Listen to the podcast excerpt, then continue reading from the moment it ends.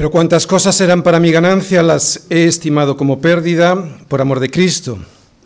Y ciertamente aún estimo todas las cosas como pérdida por la excelencia del conocimiento de Cristo Jesús, mi Señor, por amor del cual lo he perdido todo y lo tengo por basura, para ganar a Cristo y ser hallado en Él, no teniendo mi propia justicia, que es por la ley, sino la que es por la fe de Cristo, la justicia que es de Dios por la fe. En anteriores sermones hemos estado viendo cómo Pablo nos muestra un fuerte contraste entre lo que produce la falsa enseñanza, esa que hace que pongas todas tus toda tu confianza en, de tu salvación en tus obras, frente al verdadero conocimiento que hay en Cristo.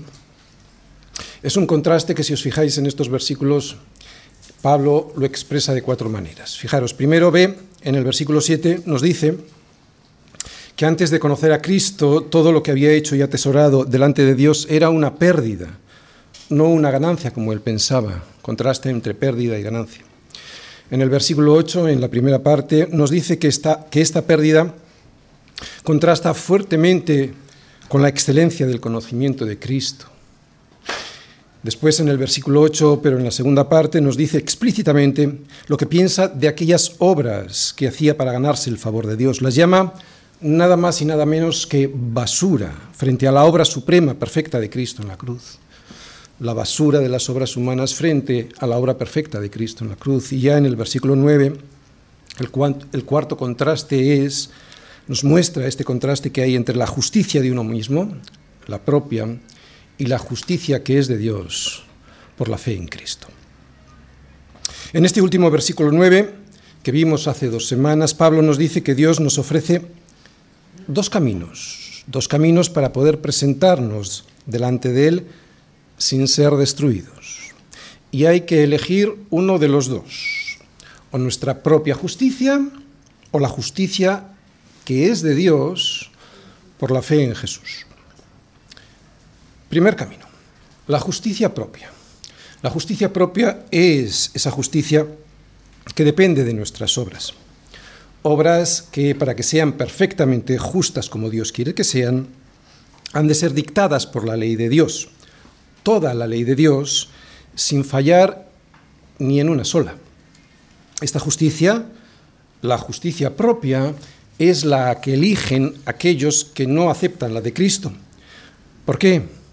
Pues porque creen que sus propias justicias serán suficientes para poder ser salvos de la ira que desatará Dios en el día del juicio final sobre los que no tengan una justicia perfecta.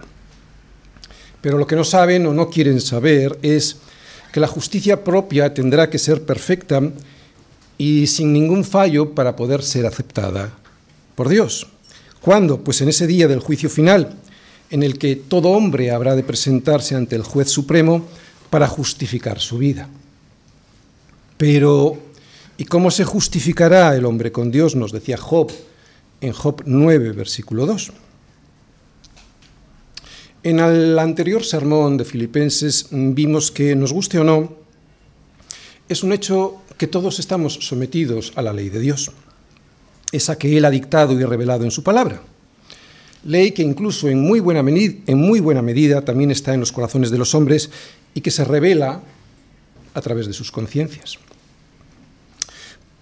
Pues con la ley de Dios pasa igual que nos ocurre en los países en donde hay seguridad jurídica, que tenemos leyes basadas en lo que nuestra sociedad considera bueno y malo y que, ya sea que nos gusten más o menos, o digamos que no nos preocupan esas leyes o que pasemos de ellas, lo cierto es que todos estamos sometidos a esas leyes, lo queramos o no. Pues con la ley de Dios pasa exactamente igual. ¿Y cuál es el problema con la ley de Dios en este primer camino que tenemos para poder justificarnos delante de Él? Pues el problema aparece cuando nos preguntamos cómo afrontar su cumplimiento. ¿Qué hacer para afrontar las exigencias de la ley de Dios, toda la ley de Dios? ¿Qué le vamos a decir a Dios cuando lleguemos a su presencia y tengamos que justificar nuestro comportamiento? ¿Será suficiente nuestra propia justicia y las explicaciones que tendremos que dar sobre los innumerables incumplimientos de la ley de Dios para que perdone nuestras faltas y pecados sin dejar de ser justo? Pues ya dimos una solución a esta pregunta. Todos los cristianos lo saben además.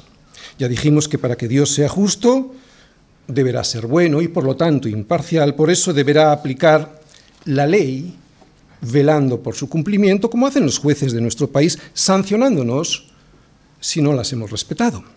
Y ahí caeríamos todos, al ser imposible, ese cumplimiento perfecto.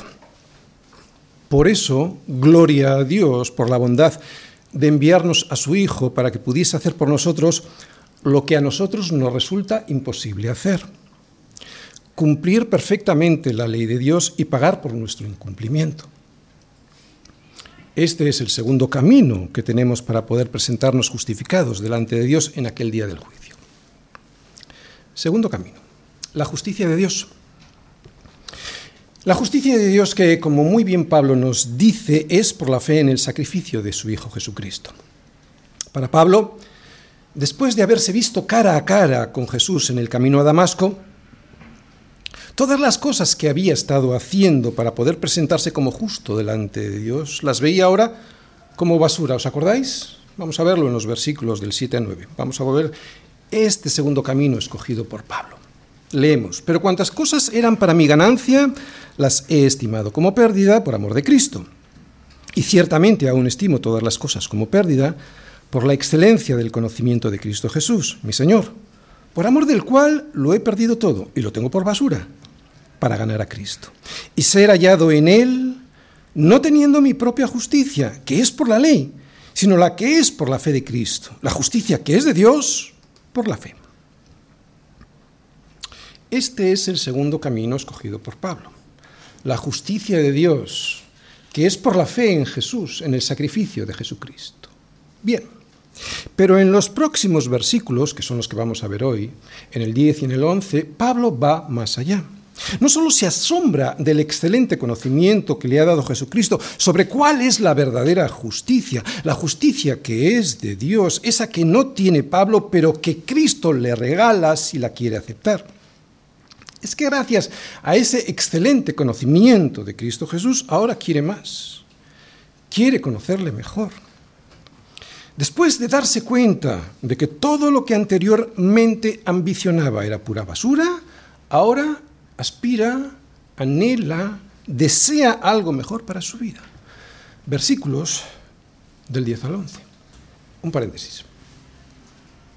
Vamos a hacer un esfuerzo para no dormirnos, para estar atentos, porque así como yo he hecho un muy grande esfuerzo durante toda la semana para desmenuzarlo de manera que todos lo podamos entender, ahora os toca a vosotros un poquito de esfuerzo para aprovechar ese mi esfuerzo durante toda la semana. ¿De acuerdo? Lo leemos. 10. A fin de conocerle y el poder de su resurrección y la participación de sus padecimientos, llegando a ser semejante a él en su muerte, si en alguna manera llegase a la resurrección de entre los muertos.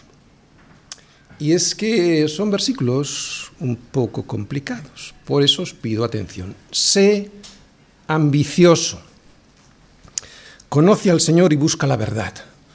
Filipenses 3, versículos 10 y 11. El tema de la predicación de hoy es averiguar cuál debiera ser la verdadera ambición del ser humano. Otra vez, el tema de la predicación de hoy es conocer cuál debiera ser la ambición del ser humano. ¿Cuál es la verdadera gloria a la que debiéramos aspirar reconociendo como basura todo lo que este mundo nos ofrece como glorioso, al descubrir que todo lo que en él hay, al final todo el mundo verá que ha sido una pérdida, una enorme pérdida, una pérdida dramática. Es lo que el Señor hace con nosotros, que podamos descubrir aquí y ahora, cuando todavía hay remedio, lo que Él nos ofrece y que de verdad importa, para que lo busquemos, para que lo deseemos, para que lo ambicionemos, para poder ser ambiciosos con la verdad. Y voy a exponerlo, este tema, a través del siguiente esquema. Primera parte. ¿Qué es conocer al Señor? Lo veremos en el versículo 10. Segunda parte. ¿Cuál es el resultado de conocer al Señor? También lo veremos en el versículo 10. Y tercera parte. ¿Cuál es la verdadera ambición de cualquier creyente? Esto lo veremos en el versículo 11. Primera parte. ¿Qué es conocer al Señor? A fin de conocerle y el poder de su resurrección y la participación de sus padecimientos, llegando a ser semejante a Él en su muerte. A fin de conocerle. Este es el deseo de cualquier creyente cuando ha sido derribado de su soberbia y ve cara a cara, en nuestro caso veladamente a través de las escrituras y gracias al Espíritu Santo, a Cristo. Cuando ve a Cristo y es derribado de su soberbia, lo que uno anhela, lo que uno debiera anhelar es conocerle cada día más. Pero ¿qué significa esto? ¿Qué es lo que Pablo nos está queriendo decir? Vamos todos a Hechos 9, versículos del 3 al 6, porque fue esto mismo lo que lo primero que Pablo quiso saber cuando y lo leemos. Yendo por el camino aconteció que al llegar cerca de Damasco repentinamente le rodeó un resplandor de luz del cielo. Y cayendo en tierra, oyó una voz que le decía, Saulo, Saulo, ¿por qué me persigues? Y él dijo, y yo quiero que ahí subrayéis esta primera pregunta. Lo primero que nosotros debemos anhelar, lo primero que nosotros debemos ambicionar. Dijo, ¿quién eres, Señor? Y le dijo, yo soy Jesús a quien tú persigues. Dura cosa te es dar coces contra el aguijón. Él, temblando y temeroso, dijo, Señor, aquí viene la segunda cosa que debemos preguntar, pero la segunda, ¿qué quieres que yo haga? Y el Señor le dijo, levántate y entra en la ciudad y se te dirá lo que debes hacer. Antes de hacer cualquier cosa, antes de preguntarle al Señor, ¿qué quieres que yo haga? Antes de preguntar en la iglesia, ¿qué puedo hacer para servir al Dios de mi salvación? Pablo nos enseña en el relato de su conversión qué es lo primero que tenemos que preguntarle al Señor cuando somos derribados del caballo de nuestra soberbia. ¿Quién eres, Señor? Vemos que para poder ser hallados en Él, lo primero que tenemos que hacer es no tener nuestra justicia propia, que es por la ley, sino la que es por la fe de Cristo, la justicia que es de Dios por la fe. E inmediatamente después de esto, inmediatamente después de entender y aceptar que Él vivió y murió por mí, regalándome su justicia, lo que quiero hacer es conocerle cada día más para parecerme a Él. Recuerda, es imposible haber sido justificado si ahora no eres santificado y después glorificado. ¿De acuerdo? Es imposible haber sido justificado si ahora no estás siendo santificado y por lo tanto al final glorificado. Es lo que hoy vamos a ver. Y lo que de alguna manera Pablo nos está diciendo a los filipenses que después de ser justificado, anhelo ser santificado para terminar ser siendo glorificado. Esto que acabo de decir es el resumen de los versículos 9, 10 y 11. No os preocupéis, luego vamos a verlo más en profundidad. ¿De acuerdo? Pablo, y esto lo ya, hemos visto, ya lo hemos visto en el versículo 9, nos dice que ha aceptado la justicia de Dios en Cristo para inmediatamente después decir, a fin de conocerle, versículo 10, que como veis es lo primero que yo he subrayado hoy ahí. Pero ¿qué significa esto realmente? Pablo ha encontrado algo en Cristo, y nos lo ha dicho, su justicia, que le hace desear conocerle aún más y mejor. Antes de intentar explicarlo, yo voy a poner un ejemplo cotidiano o algo bastante cercano a nosotros para poder entenderlo mejor. Imaginad que un amigo os presenta a un campeón olímpico de una disciplina deportiva que nos encanta y que ya conocemos muy bien. Pues ¿por qué? Pues porque es nuestra pasión, porque practicamos ese deporte, porque seguimos a ese campeón en las redes sociales, ¿qué le diríais ese, a ese amigo vuestro? Está claro, yo, ¿no? Oye, yo quiero conocerle más. Ya le conozco por la prensa y por las redes sociales, pero por favor, invítale a mi casa, invítale a comer a mi casa. Quiero conocerle de verdad. Reconozco sus obras, sus justicias deportivas. Por eso quiero conocerle personalmente. ¿Os dais cuenta de lo que quiero decir? Es de esto de lo que Pablo nos está hablando. No hay duda de que Pablo sigue deseando querer conocer a Cristo doctrinal y teológicamente cada día más, pero lo que aquí nos está diciendo a los filipenses es que lo que más deseaba era tener un conocimiento mayor, pero sobre todo más personal de aquel que le había salvado de su miseria espiritual y de la destrucción a la que llevaba su vida. Personal. Es la comunión personal con Dios lo que Pablo anhelaba después de aquel su primer encuentro camino a Damasco. Pablo no despreciaba el otro conocimiento, faltaría más. Muchas veces en sus cartas hemos visto cómo nos urge para entender cada día más y mejor la ciencia del conocimiento de Cristo. Pero además de eso, Pablo anhela tener una comunión, aquella comunión que tuvo en muchas ocasiones con el Señor y que nos relata Lucas en Hechos y él también en sus propias epístolas. Es esta comunión personal con Dios lo que distingue al verdadero cristianismo bíblico del resto de religiones, incluidas todas las confesiones cristianas. Vamos a recordar esta comunión que anhela Pablo y que disfrutó en diferentes momentos de su vida. No hace falta que vayáis a la Biblia, luego eh, yo os voy a decir los versículos para que luego los veáis. Acabamos de leer en Hechos 9 su conversión. En el camino a Damasco pudo ver a Jesús y hablar con él y oírle personalmente decir qué es lo que tenía que hacer. Esto, como digo, en Hechos 9.6, donde Lucas nos explica la conversión de Pablo. Comunión con Dios. En otra ocasión, estando Pablo en el templo orando, el Señor le dijo, date prisa y sal pronto de Jerusalén porque no recibirán tu testimonio acerca de mí. Yo dije, Señor, ellos saben que yo encarcelaba y azotaba en todas las sinagogas a los que creían en ti. Y cuando se derramaba la sangre de Esteban, tu testigo, yo mismo también estaba presente y consentía en su muerte y guardaba las ropas de los que le mataban. Pero me dijo, comunión, pero me dijo, ve porque yo enviaré lejos a los, te enviaré lejos a los gentiles. ¿Os dais cuenta? comunión con el Señor, en este caso a través de la oración. Sabemos que después en Corinto, en su segundo viaje misionero, Pablo estaba entregado por entero a la, a la predicación de la palabra y testificando a los judíos que Jesús era el Cristo.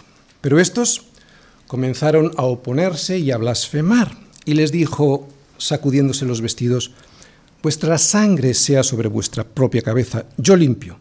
Desde ahora me iré a los gentiles. Pero esa misma noche el Señor le dijo en visión, no temas, sino habla, no calles, porque yo estoy contigo y ninguno pondrá sobre ti la mano para hacerte mal, porque yo tengo mucho pueblo en esta ciudad. Y después de esta comunión con Dios, Él se detuvo allí durante año y medio, enseñándoles la palabra de Dios. Como vemos, Pablo conocía muy bien al Señor a través de una comunión que siempre anheló. También en 2 de Corintios 12, 2, 4 nos dice Pablo, conozco a un hombre en Cristo. Este hombre era él, lo que pasa que por humildad no lo dice. Conozco a un hombre en Cristo que hace 14 años, si en cuerpo no lo sé, si fuera del cuerpo no lo sé, Dios lo sabe, fue arrebatado hasta el tercer cielo. Y conozco al tal hombre, si en cuerpo o fuera del cuerpo, yo no lo sé, Dios lo sabe, que fue arrebatado al paraíso, donde oyó palabras inefables que no le es dado al hombre expresar.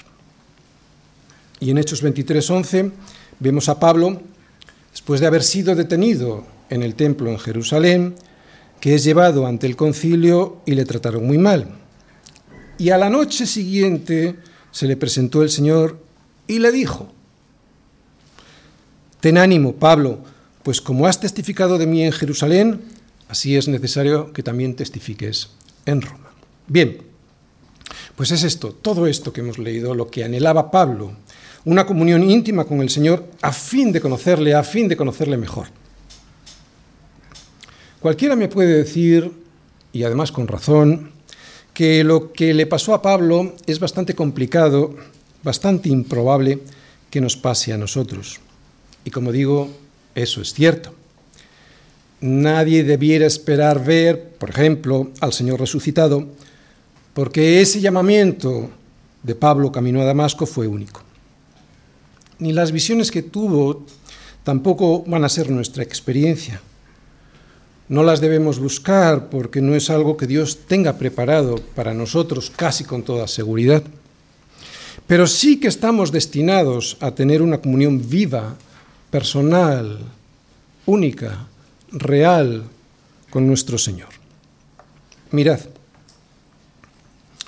si hay alguien que después de su conversión solo conoce a Jesús, solo conoce cosas de Jesús, solo tiene información doctrinal de Jesucristo, por muy correcta que sea esa información, entonces no es cristiano, porque el cristianismo de verdad lo que le caracteriza, lo que le caracteriza de una manera muy especial al cristianismo bíblico es una relación personal con el Señor que nos ha salvado. Es evidente, ya lo hemos dicho, que sin la doctrina de los apóstoles no hay comunión con Dios que valga. Es la doctrina correcta, la que los apóstoles nos han transmitido y que vemos reflejada en las escrituras, la que ha de conformar toda mi relación con el Señor y mi comunión con los demás, con los demás hermanos en la iglesia. Es ahí, en la doctrina de los apóstoles, en una doctrina que viene en las escrituras y a la que no hay ni que quitarle ni que añadirle nada, en donde debemos apoyar objetivamente nuestra relación con el Señor. Objetivamente. Esa es la misma para todos, pero subjetivamente, subyecto, como sujeto, como cada uno de nosotros personalmente, o sea, en lo que hace referencia a mi relación personal con el Señor, lo que de verdad me diferencia de los demás y de una religión que solo son ritos y que no salva, aunque se llame cristiana, es mi relación personal, mi comunión viva y real con el Señor de mi salvación. Es de esto de lo que nos está hablando ahora Pablo. Otra vez, no hablamos de visiones, aunque algunos cristianos a lo largo de la historia hayan podido tenerlas. Pero desde luego no debemos perseguirlas. Lo que debes perseguir, lo que debes ambicionar, y de ahí el título de la predicación de hoy, lo que debes ambicionar es la relación personal con Dios a través de Jesucristo que está en su palabra y a través del Espíritu Santo.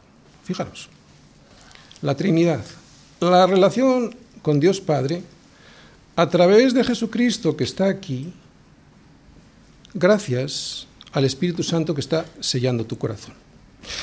Porque Jesús que está aquí si no hay espíritu, no vale para nada. Esto es letra, esto es papel y tinta. Lo que tienes que ambicionar es la relación personal con el Padre a través de Jesucristo y gracias al Espíritu que está enseñando en tu corazón, que hace que esto se vuelva vivo en tu vida. Padre, Hijo y Espíritu Santo. Tener una relación personal con el Señor. ¿Te ha pasado? Saber que está ahí, que tienes al Señor a tu lado mientras estás orando, mientras estás leyendo la Biblia, mientras estás escuchando un sermón y que te habla personalmente solo a ti y para ti, no para el de al lado, aunque al de al lado también le deba estar hablando. Este es el conocimiento que Pablo menciona en este versículo y que llama excelente en el versículo 8. No solo creer ciertas cosas de Cristo, sino ser plenamente conscientes de su presencia en toda nuestra vida a fin de conocerle, o sea, a fin de tener comunión con Él. Sé que no es fácil, o por lo menos no es fácil tal y como lo plantea Pablo, pero eso es porque lo hacemos difícil. Otra vez, sé que no es fácil, pero es porque lo hacemos difícil. Estamos tan enredados con los valores del sistema de este mundo, tan pringados con el chapapote de los medios de comunicación y sus terminales de entretenimiento, que ni cuenta nos damos que no tenemos comunión real con el Dios creador del universo.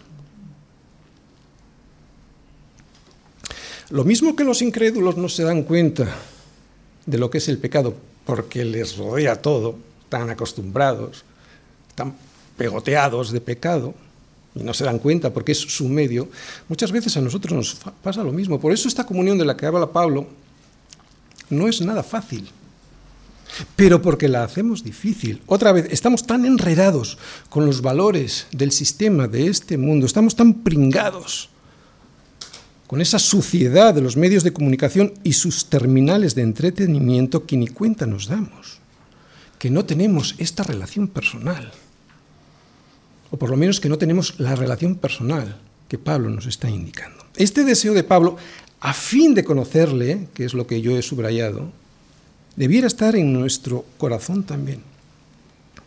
A veces cuando oras, a veces cuando estás hablando con un hermano y sabes que el Señor está en medio de los dos en esa conversación.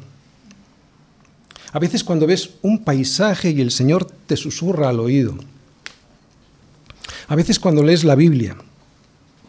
A veces cuando meditas en ella o recuerdas lo que el Espíritu Santo te reveló para tu vida en una predicación en la iglesia. En todos estos casos sabes que Él está presente y te habla.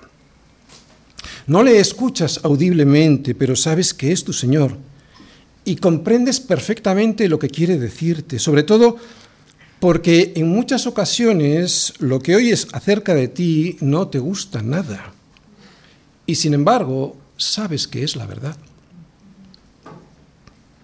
Otras veces te anima a hacer algo y también sabes que es Él porque por ti mismo no pensarías hacerlo, porque tu carne no quiere hacerlo. Otras veces te regaña por algo que has hecho o dicho o pensado.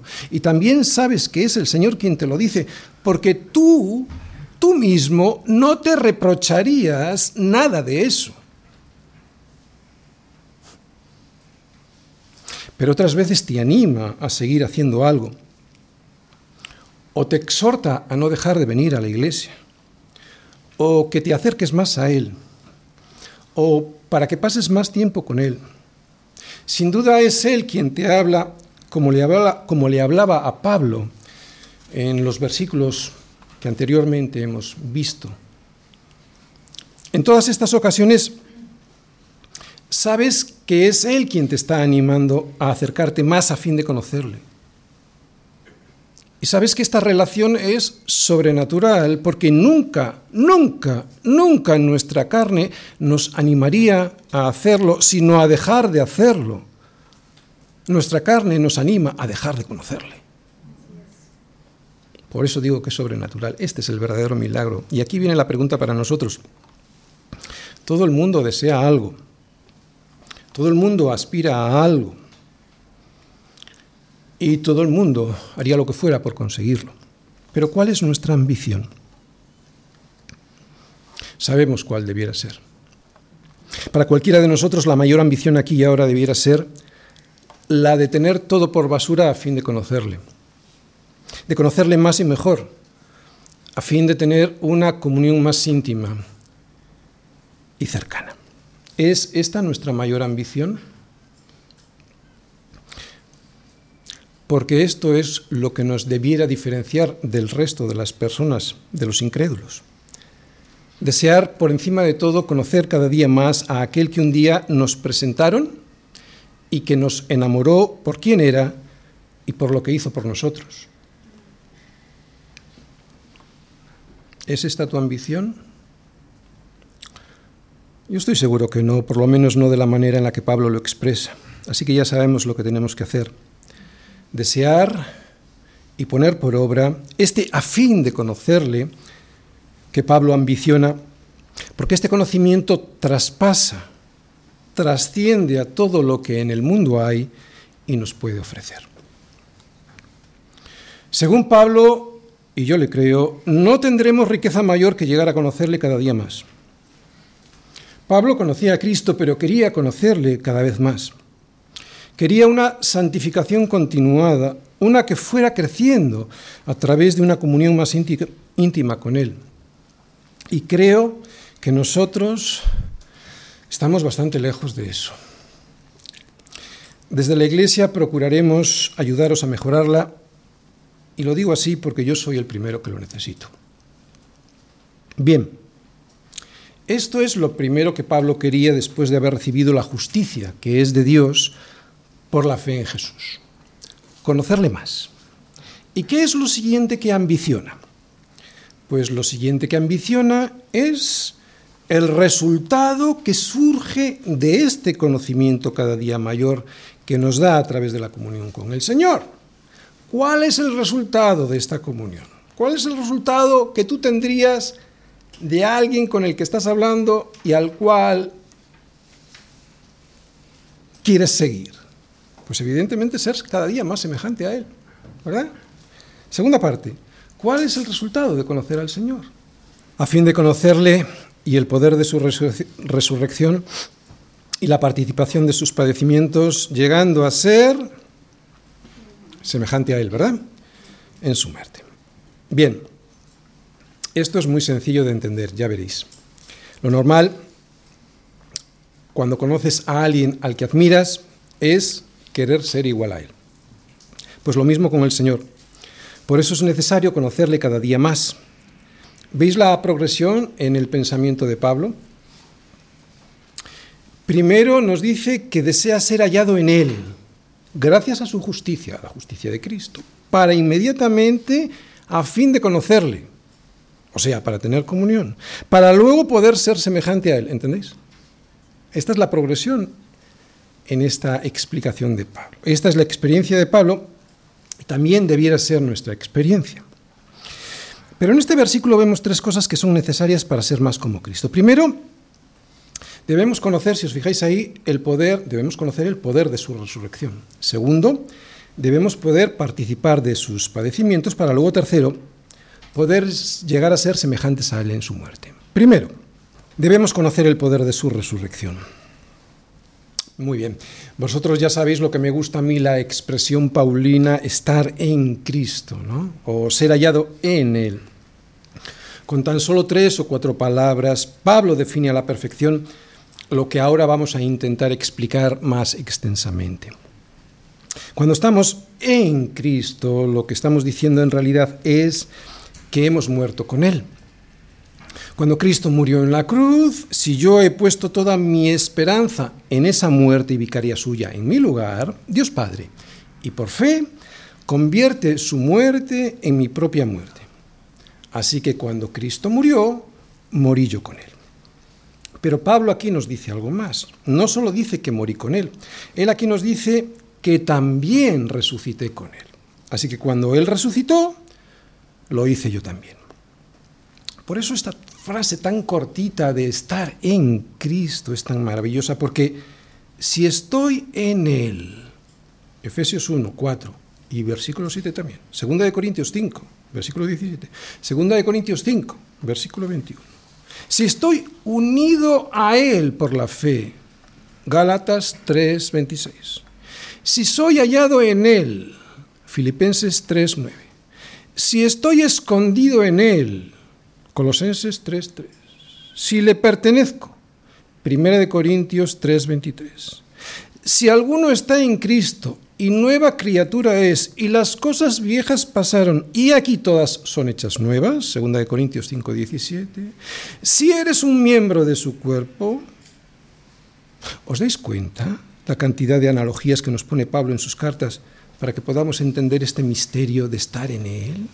Si esto es así, y lo vuelvo a repetir, si estás en Cristo, si estás unido a Él por la fe, si eres hallado en Él, si estás escondido en Él, si le perteneces, si alguno está en Cristo y por lo tanto es miembro de su cuerpo, si esto es así, entonces, entonces, todo lo que le ha sucedido a Cristo te ha sucedido a ti. De ahí la importancia de ser hallados en Él. Si has sido sepultado con Él en el bautismo, si ahí mismo también fuiste resucitado con Él mediante la fe en el poder de Dios que le levantó de los muertos, entonces estás preparado y completamente equipado para vivir una vida de comunión con el Señor de tu salvación. Cuando conocemos el poder de su resurrección, la comunión con Cristo es más intensa, más íntima y real. ¿Por qué? Porque solo entonces cuando conoces el poder de su resurrección, el poder de Dios que le levantó de los muertos, solo entonces somos conscientes de que la única fuerza para superar el pecado es esta que viene de Dios.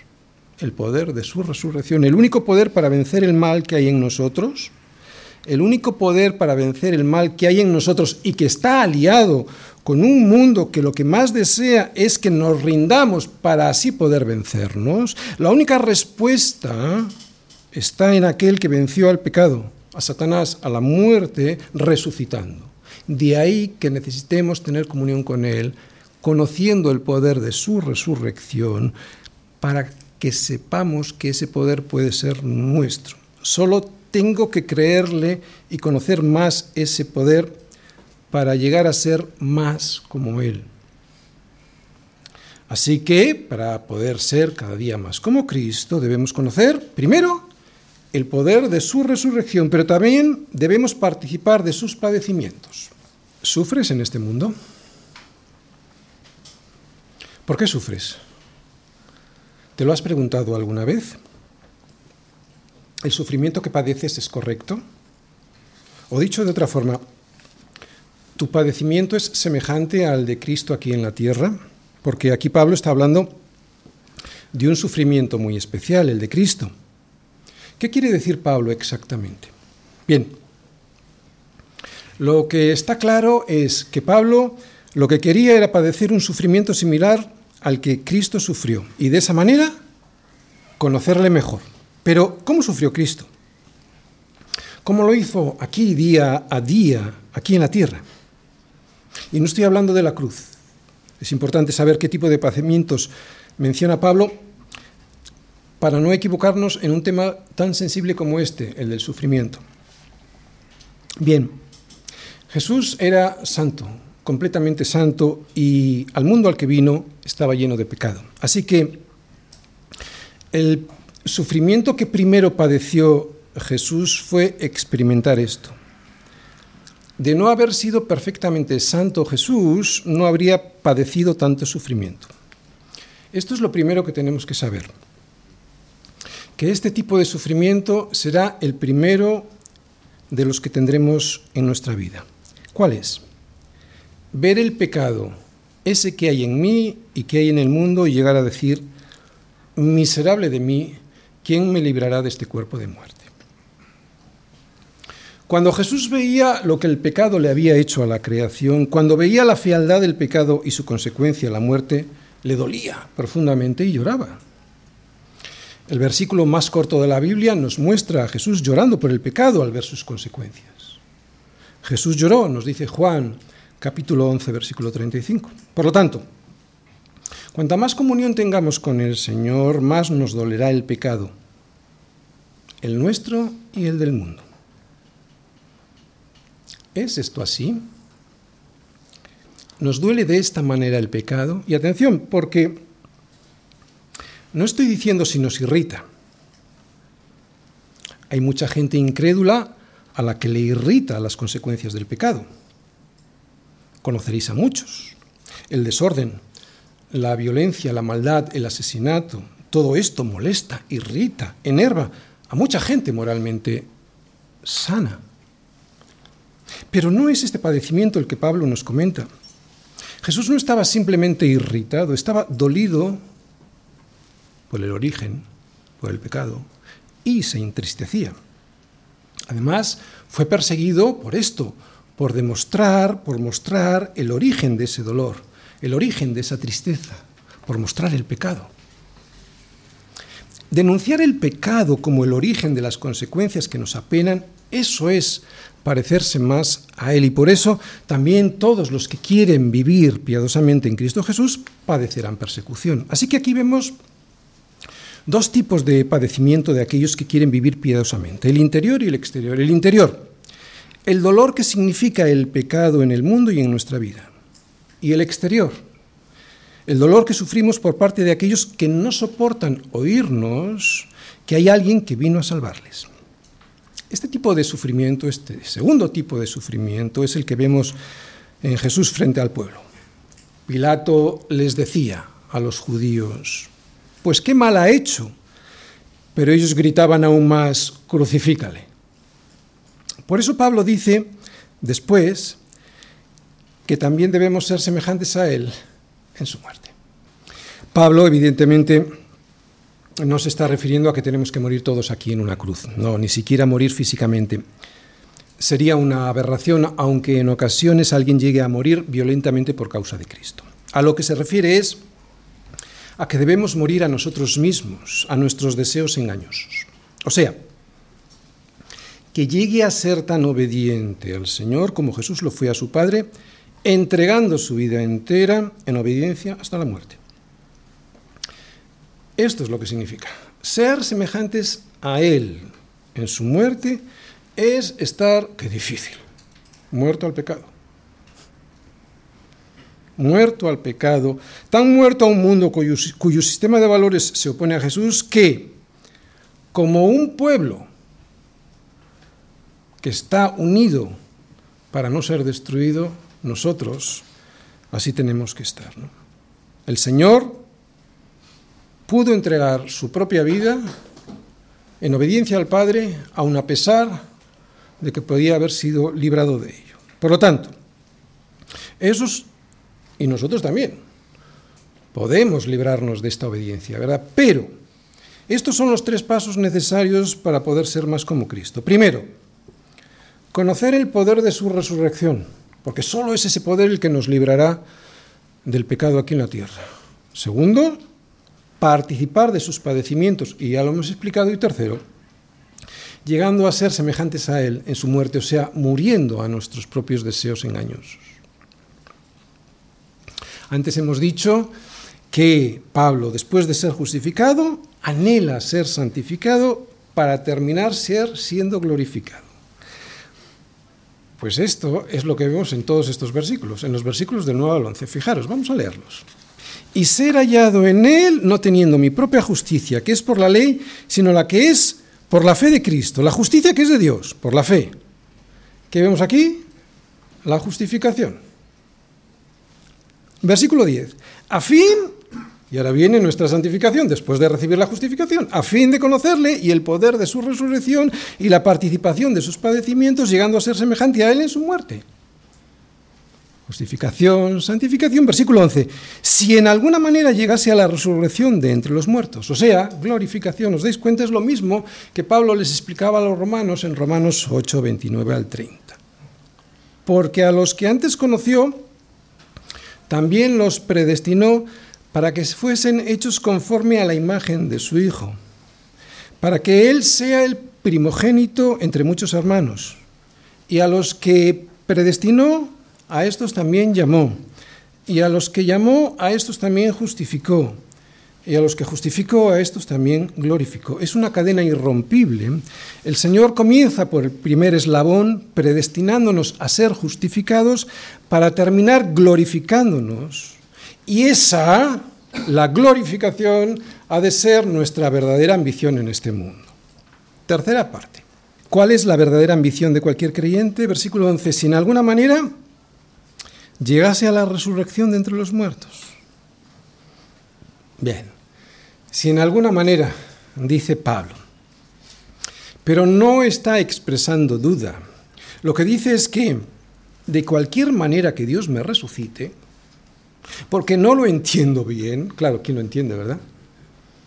¿Cómo puede ser? Esto es complicadísimo de entender, por eso dice eso. De cualquier manera que Dios me resucite, eso es lo que finalmente quiero. Este era su anhelo. La resurrección era su máxima ambición. Ya lo hemos explicado en varias ocasiones, pero voy a volverlo a explicar. ¿En qué consiste este llegar a la resurrección de entre los muertos? Mirad, habrá una resurrección general de los muertos, unos para vida eterna y otros para vergüenza y confusión perpetua. Pablo, aquí en los versículos, en el versículo 11 que acabamos de leer, está hablando de lo primero, está hablando de la resurrección que lleva a la gloria, para estar con el Señor para siempre. Esto es lo que nosotros debemos anhelar, es lo que debemos ambicionar, sea ambicioso con esto. Una vez muertos, las almas de los justificados, versículo 9, y santificados, versículo 10, por medio de Dios irán al cielo. ¿Para qué? Para el versículo 11 que estamos viendo. Este estar en el cielo es un estado intermedio. Esta no es la resurrección de los muertos. Una vez que morimos, nuestra alma va al cielo y nuestro cuerpo queda aquí, deshaciéndose, en obediencia al decreto de Dios que dijo, después de que el pecado entró en el mundo, polvo eres y al polvo volverás. Pero nuestra alma estará en el cielo. En el cielo nuestra alma estará con gozo en la presencia del Señor esperando el día del regreso de Cristo a la tierra. Ese día, el día de la segunda venida, todos los muertos serán resucitados y junto a los vivos que quedasen serán llevados al juicio que, sentenciará una de estas dos cosas. O la justificación de los justos. ¿Quiénes son los justos? Los justos son aquellos que están en Cristo porque han recibido la justicia que es de Cristo. O la condenación a la muerte segunda por haber confiado en su propia justicia, que será insuficiente a la luz de la ley de Dios. Esto es lo que Pablo ambicionaba por encima de todo. El día de la resurrección.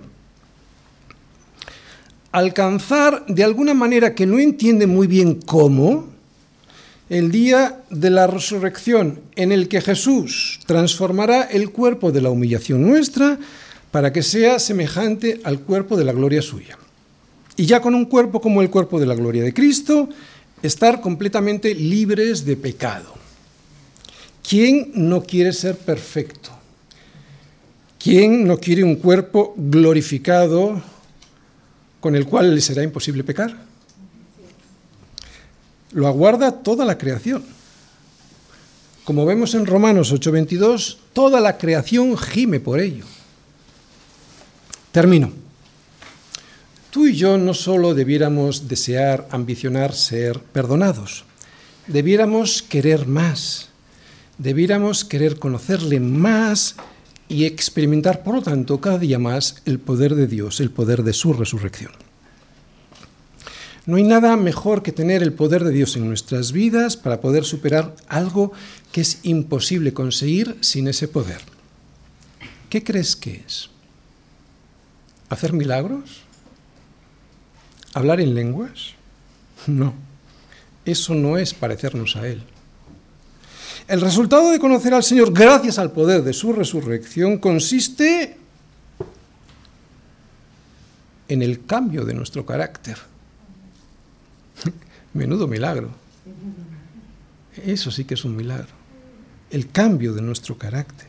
En el avance de nuestra santificación en el dominio propio para poder mortificar al pecado y ser cada día más como Cristo. Eso sí que es un milagro. Este es el poder de la resurrección que tú y yo debiéramos ambicionar. Así que descubre ahora, cuando todavía hay remedio, lo que Cristo te ofrece y que de verdad importa. Búscalo deséalo, anhélalo, sé ambicioso con la verdad.